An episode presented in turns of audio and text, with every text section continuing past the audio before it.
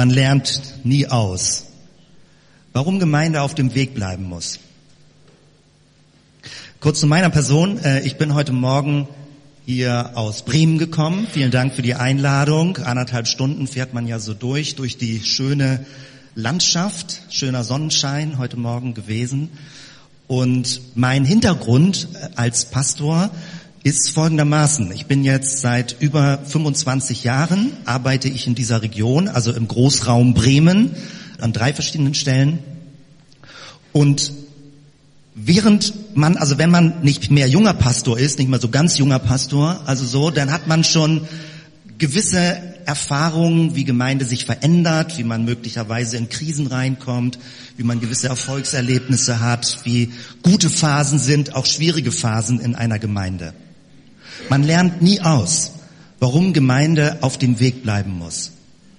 Wenn ich versuche heute Morgen dazu ein paar Gedanken zu sagen, denn auch vor diesem Hintergrund. Nicht als jemand, der wahnsinnig tolle Erkenntnisse hat, sondern als jemand, der selbst versucht, auf dem Weg zu sein und zu lernen und offen zu sein, zu hören, ob es Impulse vom Heiligen Geist gibt, was sinnvoll ist und richtig ist zu tun, gewisse Abwägungsentscheidungen zu treffen, Gemeinden verändern sich im Laufe der Zeit. Ich habe vor einiger Zeit eine Anekdote gehört, die mich immer wieder zwischendurch begleitet, äh, jetzt gerade auch bei dem Thema, man lernt nie aus. Es ist folgendermaßen gewesen, ein kleines Mädchen, vielleicht drei Jahre, stand vor einem Aquarium, einer großen Glasscheibe, stand davor und bestaunte das Aquarium und da waren sehr kleine Fische drin. Und sie stand mit großen Augen vor dieser Glasscheibe des Aquariums und machte eine Handbewegung. Sie machte immer mit den Fingern an der Scheibe so und versuchte an der Scheibe so die Finger zu spreizen und wurde unruhig, weil nichts passierte. Und ein Erwachsener, der das gesehen hat, äh, fragte sie, was machst du denn da? Ich versuche die Fische zu vergrößern. Weil so kannte sie das vom Tablet. Wenn man am Tablet ist, dann macht man so eine spreizende Handbewegung und damit kann man Sachen größer machen. Und ihr war nicht klar, als kleines Mädchen, drei Jahre, dass sie nicht in der digitalen Welt, sondern in einer analogen Welt sich befand. Und dass die, dass die Fische wirklich so klein waren. Und dass man die nicht an der Glasscheibe groß machen konnte. Das ist für mich so, so eine Erinnerung oder eine, ähm, eine Erfahrung, eine Geschichte, wo ich sage, ist doch spannend, wie jüngere Generationen bestimmte Fertigkeiten anders lernen.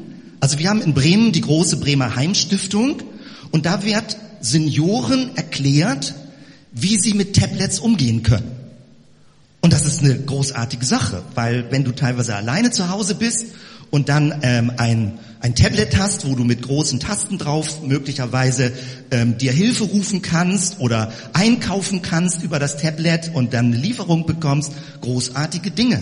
Das heißt, eine ältere Generation, manche nennen sie Silver Surfer, eine ältere Generation lernt mit einem Tablet umzugehen und eine ganz junge Generation muss lernen, dass nicht alles übers Handy, übers Smartphone, über, übers Tablet läuft, sondern dass Blumen wirklich riechen können, wenn man an ihnen an ihnen riecht, dass sie duften, dass es nicht nur digital sind Blumen, dass wenn man sich ins Gras legt, wirklich kitzelnde Grashalme im Nacken hat und nicht alles auf dem Bildschirm ist. Wir leben in einer sehr spannenden Zeit, wo die Generationen sich gegenseitig Dinge beibringen. Man lernt nie aus.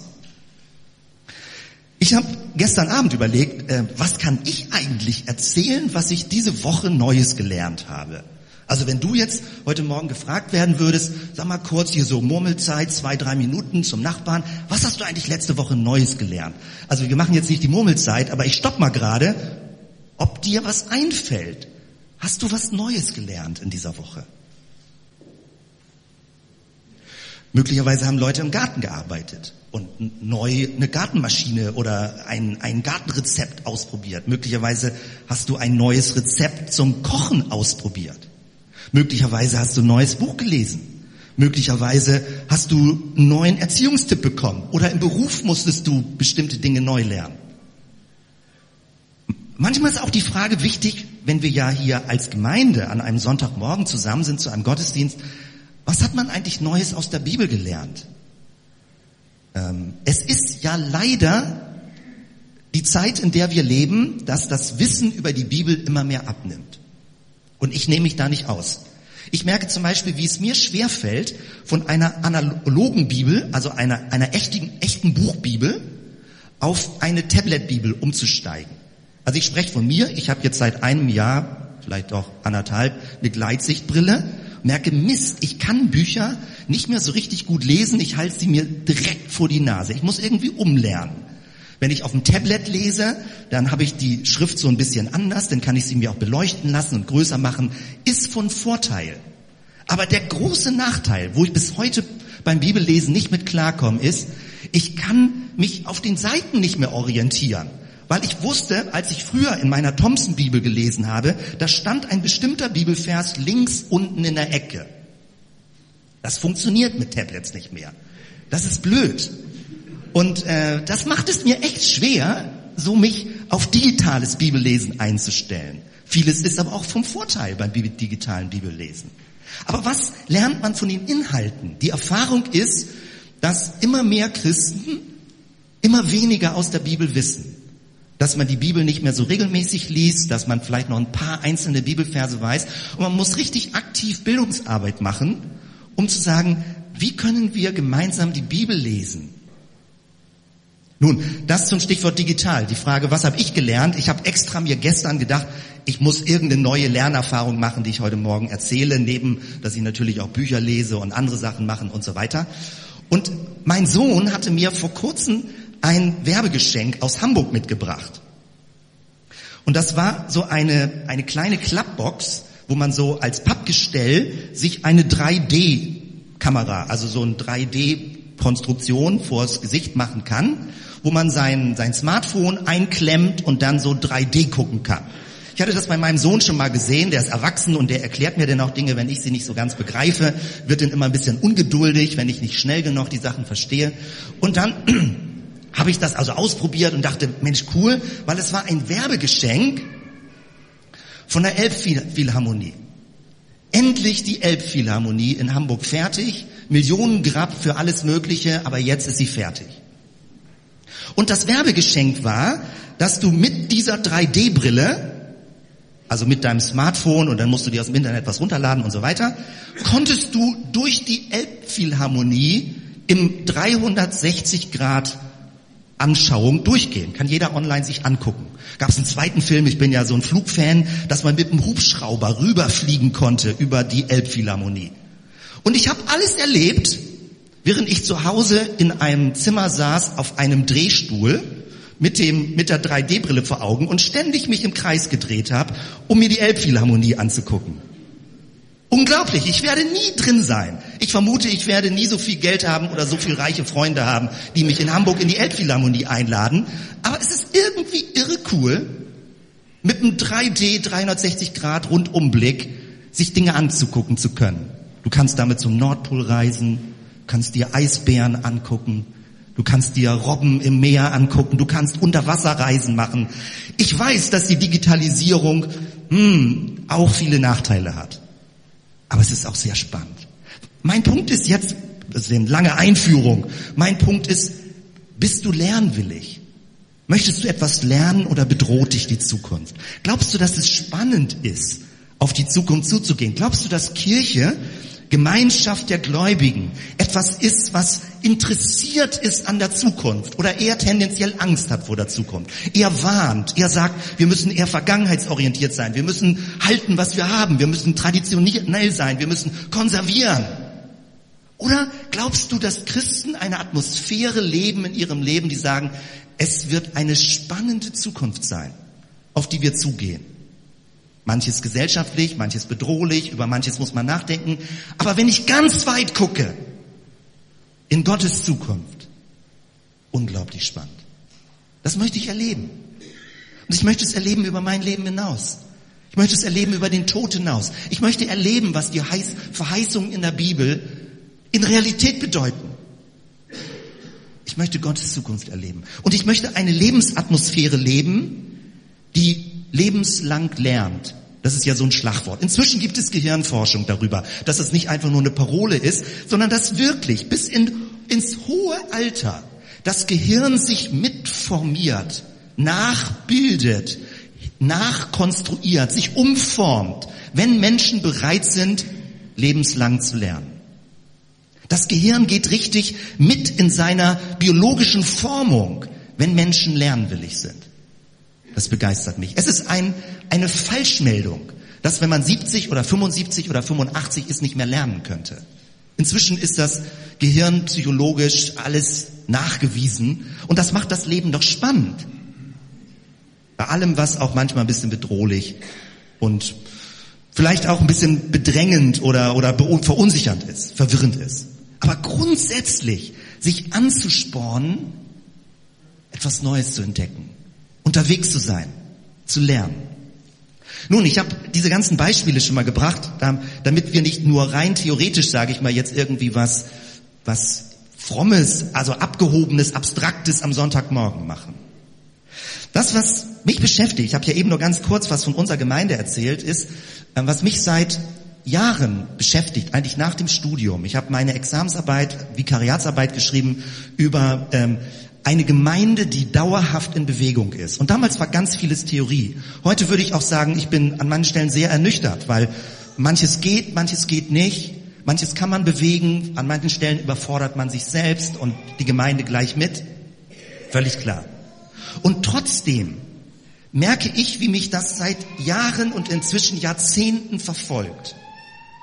Dass wenn wir uns ihr hier oder wir in Bremen genauso, wenn wir am Sonntagmorgen uns versammeln, dass wir manchmal mit der Art von Kirche, wie wir sie verstehen, falsche Signale unserer eigenen Psyche geben, unserem eigenen Innenleben geben. Was meine ich?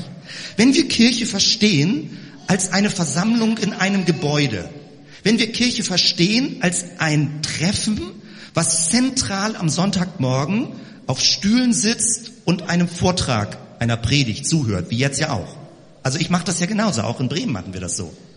Wenn ich sage, wenn das ist, hat ja ganz viele Vorteile. Es ist super im Winter, es ist warm und es regnet nicht rein und man weiß, wo man sich trifft, hat ganz viele Vorteile. Aber was mich seit Jahren beschäftigt ist, wie die Art und Weise, wie wir äußerlich Gemeindestrukturen, also strukturieren, wie es eine Rückkoppelung gibt in unsere Psyche und in unser geistliches Selbstverständnis. Was meine ich damit? Von der Bibel her ist durch die ganze Bibel hindurch klar, dass Gott mit seinem Volk auf dem Weg ist. Dass er in Bewegung ist mit seinen Menschen. Und ich kann das ganz schnell durchdeklinieren, so ungefähr, das äh, kann jeder ja mit seinem Bibelwissen mit überprüfen. Es beginnt in einem Paradies, geht aber nicht zurück in den Garten, sondern geht zu einer wunderschönen Stadt, die Gold leuchtet, wo Bäume die das ganze Jahr über Frucht bringen. Von einem Garten ins ewige Jerusalem. Ein Weg. Abraham wird rausgeführt, ein Weg, Neues zu entdecken. Dann der Exodus aus Ägypten raus. Gott sagt, ich werde neues Land für euch haben. Dann das Exil ist schon angesprochen worden in der Lesung. Gott sagt, Leute, ihr seid nicht nur mal kurz für drei Jahre jetzt in Babylon.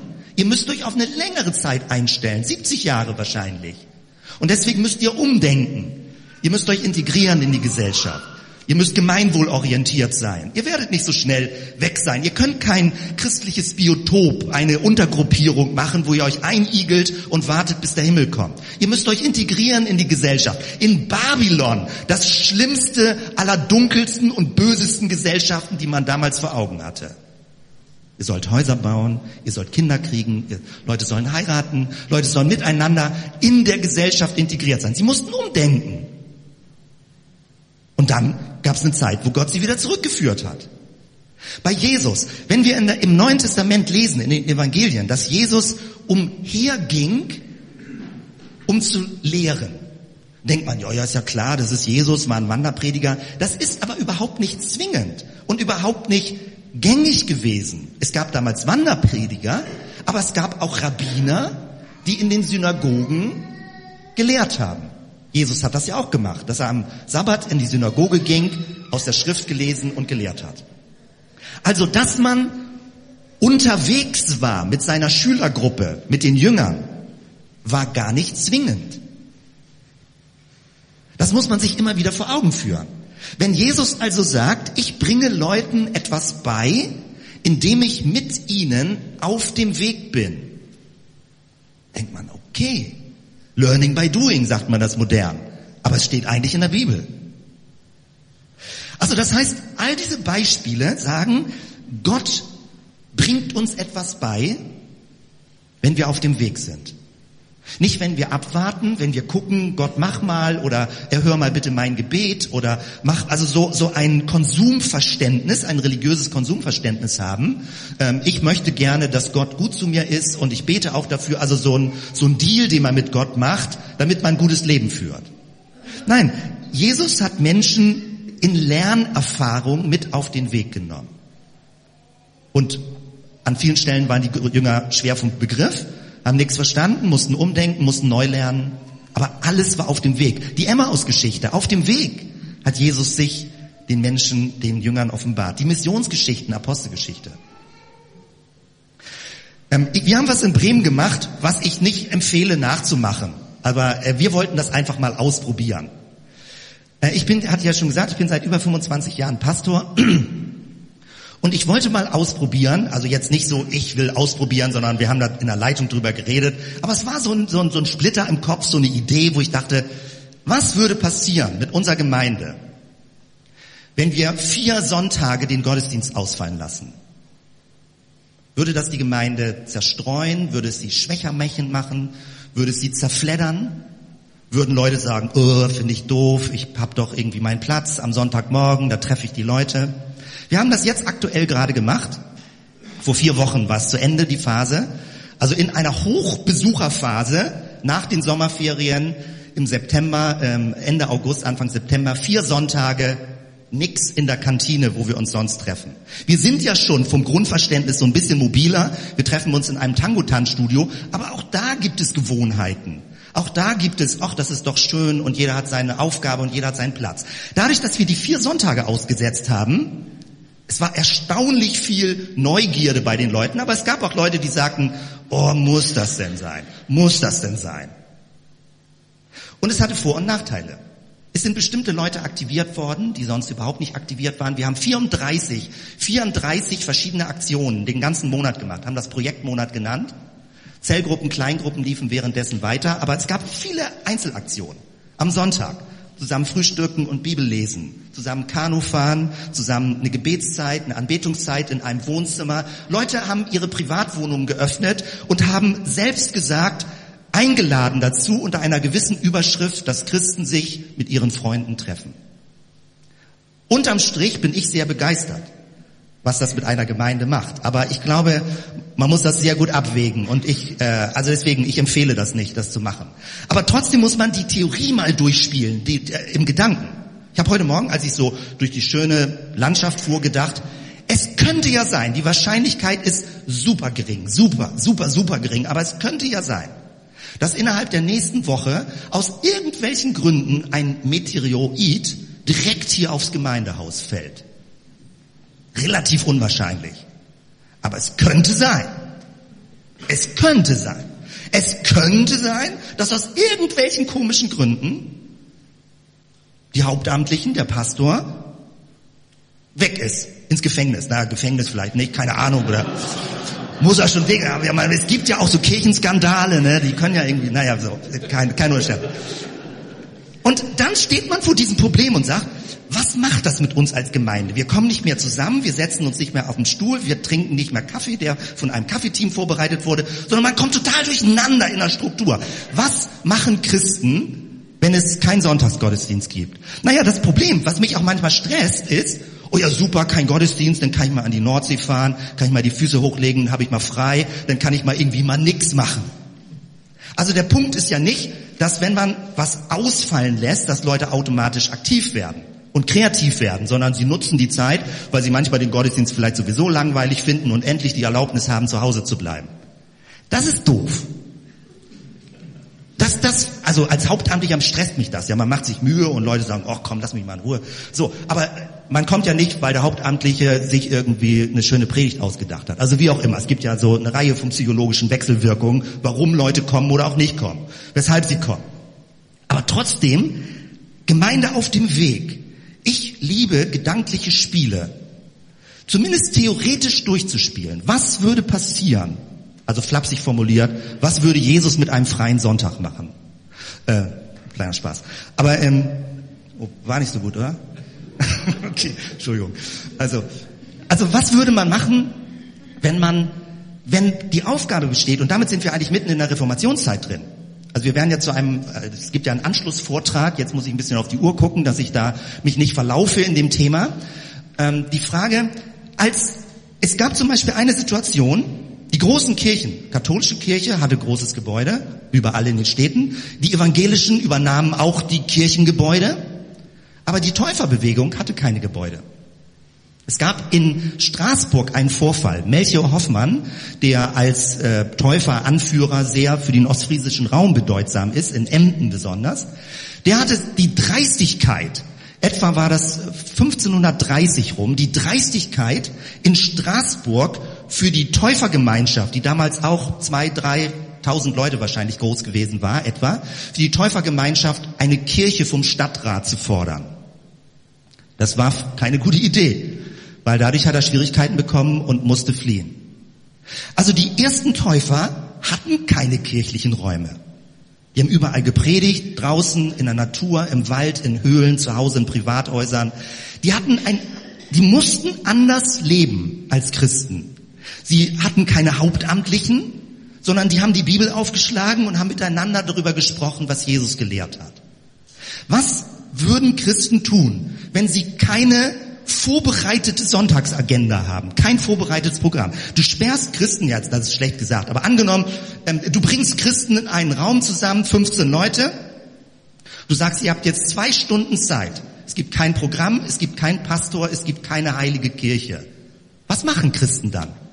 Wenn es darum geht, sich als Christen zu versammeln, jetzt nicht Kochrezepte auszutauschen oder irgendwie was anderes. Wenn Christen sagen, zwei Stunden, dass wir uns als Christen versammeln, was machen sie dann? Und das wäre, mein Traum ist, dass wir dann nicht hilflos sind, sondern dass jeder aus der Runde sagen könnte, lass uns doch kurz mal austauschen, wofür wir beten können. Hat jemand eine Bibel dabei? Wollen wir einen Text zusammenlesen und drüber sprechen, was das bedeutet? Gibt es ein Anliegen, wo wir uns gegenseitig unterstützen können? Braucht jemand Geld? Ist jemand gerade, also nicht, dass Geld verschenkt wird, aber ist jemand gerade so in Not, dass er eine Hilfe braucht von anderen?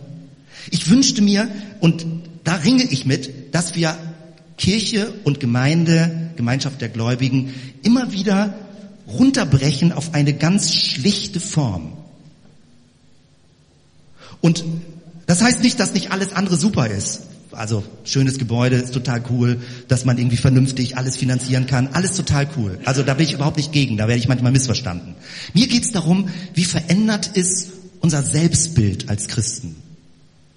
Und ich möchte im innersten Herzen auf dem Weg sein. Ich möchte Gemeinde und auch mein eigenes Leben nicht als auch wenn ich es jetzt in diesem Fall wieder so mache, ja, ich bin ja selbst jetzt in diesem Muster heute Morgen drin, dass man sagt, man hört etwas, man, man bekommt eine Erklärung, einen Vortrag und man gleicht das innerlich ab, während man das so aufnimmt.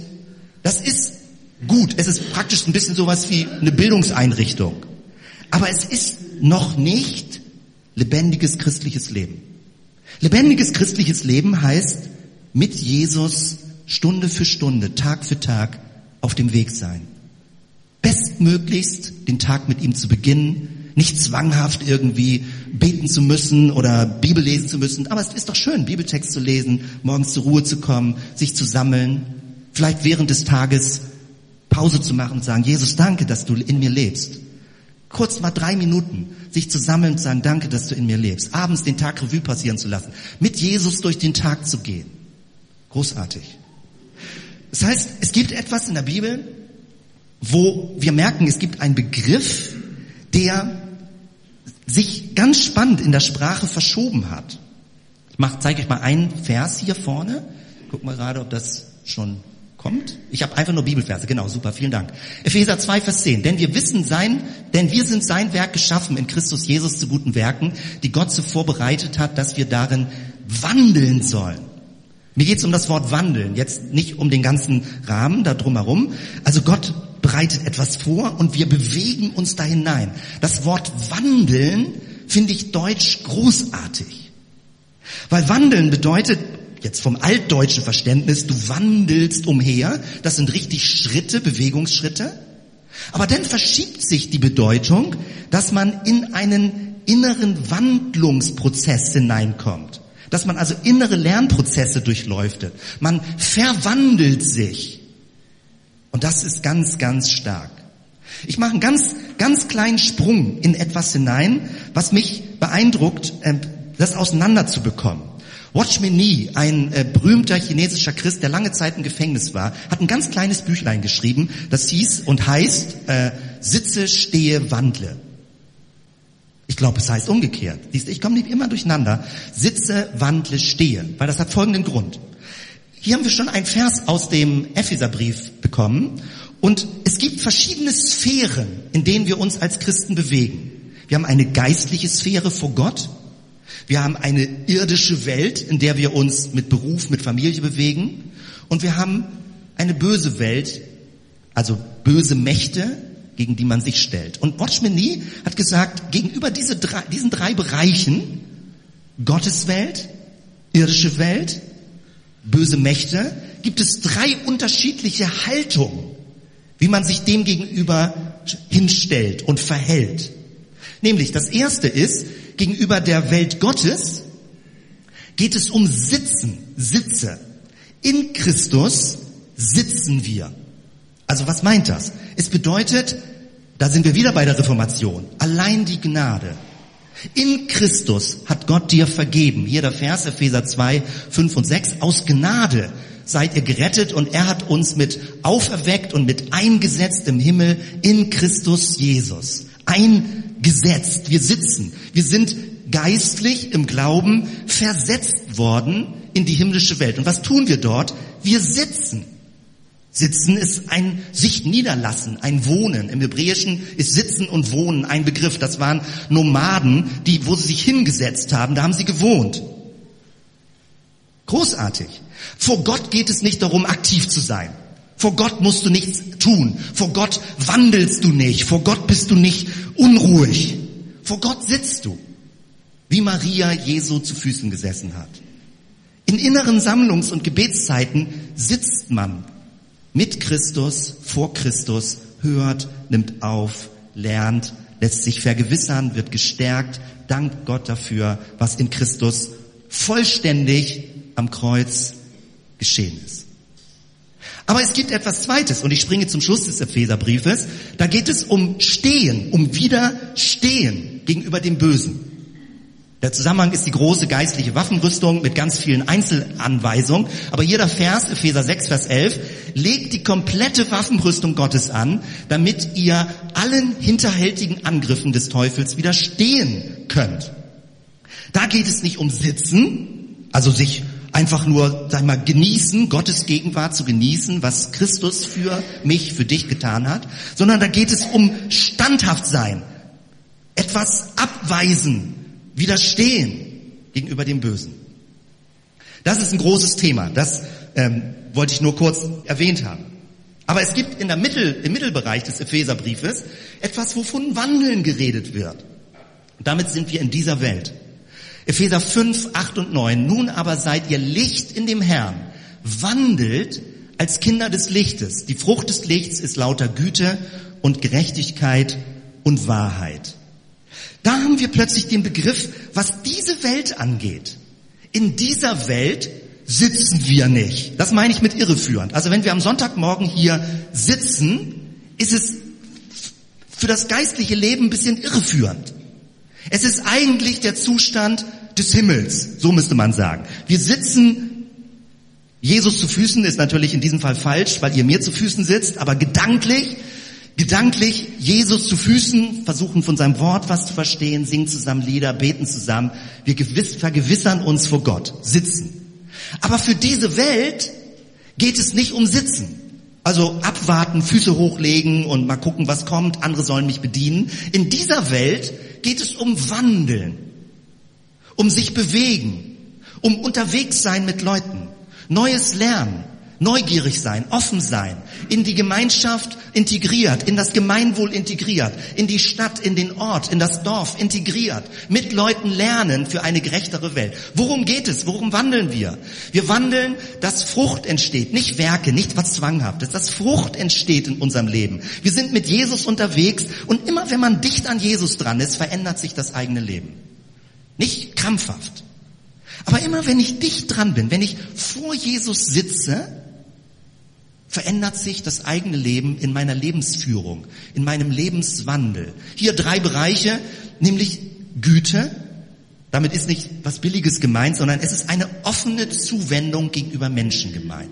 Gottes Güte sagt, ich möchte mich vorbehaltslos und vorurteilsfrei dir zuwenden.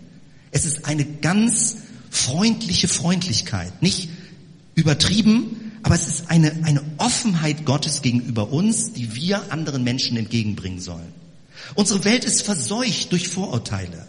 Und natürlich hat man immer einen ersten Eindruck von Menschen, wenn man sie sieht. Aber wichtig, sich nicht von Vorurteilen, nicht von Misstrauen, gerade auch in unserer aktuellen politisch-gesellschaftlichen Diskussion, nicht von Misstrauen und Bösartigkeiten sich steuern zu lassen, nicht von Ängsten sich steuern zu lassen, sondern offen und positiv für Menschen mit Menschen auch aus unterschiedlichen Kulturen zu leben. Gerechtigkeit meint nicht nur die Gerechtigkeit vor Gott in Christus, sondern meint auch soziale Gerechtigkeit. Gott hat ein, also das Alte Testament hat einen breiten Gerechtigkeitsbegriff vor Augen. Es geht darum, dass wir voneinander, ein, aufeinander achten, dass Menschen nicht entwürdigt werden, nicht abgewertet werden, dass wir uns dagegen stellen, dass wir aktiv werden und sagen, das möchte ich nicht, wenn schlecht über jemand geredet wird, wenn jemand gehänselt wird, wenn jemand ausgegrenzt wird, dass wir nicht einfach nur sitzen und zugucken in dieser Welt, sondern wo wir merken, Gott möchte durch uns was sagen, wo wir den Mut haben, dagegen etwas zu sagen. Das ist ein Lernprozess, dass man auch Mut hat, auch Zivilcourage hat. Und Wahrheit, Wahrheit meint auch nichts Abstraktes, sondern auch sowas wie Wahrhaftigkeit, wie Treue, wie Verlässlichkeit. Die Frucht des Lichtes ist Verlässlichkeit, dass Menschen sich nicht betrügen, dass sie nicht lügenhafte Worte sagen, dass sie nicht rumblubbern, sondern dass man sich auf ihre Worte verlassen kann. Ein Lernweg an dieser Stelle jetzt nur an diesem einen Vers deutlich gemacht. Das war das, worum es mir einfach ging, das mal zu versuchen, ein bisschen zu illustrieren, dass wir sagen, ähm, ja, Gemeinde ist seit Jahrhunderten als wanderndes Gottesvolk auf dem Weg.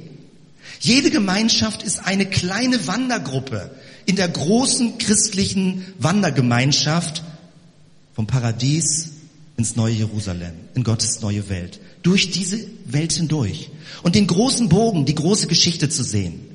Und nicht zu verengt, zu verkrampft, zu rückwärtsorientiert, Angst zu haben vor Dingen, sondern den großen Hoffnungshorizont zu sehen und zu lernen und an Jesus dran zu sein, mit ihm sich zu bewegen, das geistliche Leben, Bibelwissen zu lernen, beten weiter zu lernen, dran zu bleiben. Wenn man ein bisschen müde wird und absagt, sich gegenseitig wieder anspornen, dass man lernt auf dem Weg sozial zu lernen, den Charakter zu lernen, umgänglicher zu werden als Mensch. Es gibt so viele Lernfelder. Damit zurück zum Anfang. Was hast du gelernt in der letzten Woche? Ich weiß, wie ich früher als junger Pastor erstaunt war über Christen, wo man mir sagte und wo sie auch selbst von sich sagten, ich habe mich eigentlich in den letzten 20 Jahren nicht verändert. Und sie fanden, das war was Gutes. Sie sind stabil geblieben. Sie wussten, was ihnen wichtig war. Und ich fand das erschreckend dass Leute sich 20 Jahre nicht verändert haben. Was ist wichtig für dich biblisch? Wie könntest du Gemeinde kreativ anders denken? Wie könnt, bleiben wir frisch hier im Oberstübchen, damit wir auch merken, Mensch, das ist doch eine interessante Idee, lass uns doch doch mal ausprobieren. Das ist eine tolle Atmosphäre, wie ich glaube, dass es für uns Christen gut ist und uns entspricht und wie wir gesellschaftlich mitprägen können. Ich schließe mit einem, einem Bibelvers aus dem Psalm wo das praktisch wie ein Gebet ist. Gott, achte auf mein Leben, dass ich auf gutem Wege bin, auf dem Wege bin.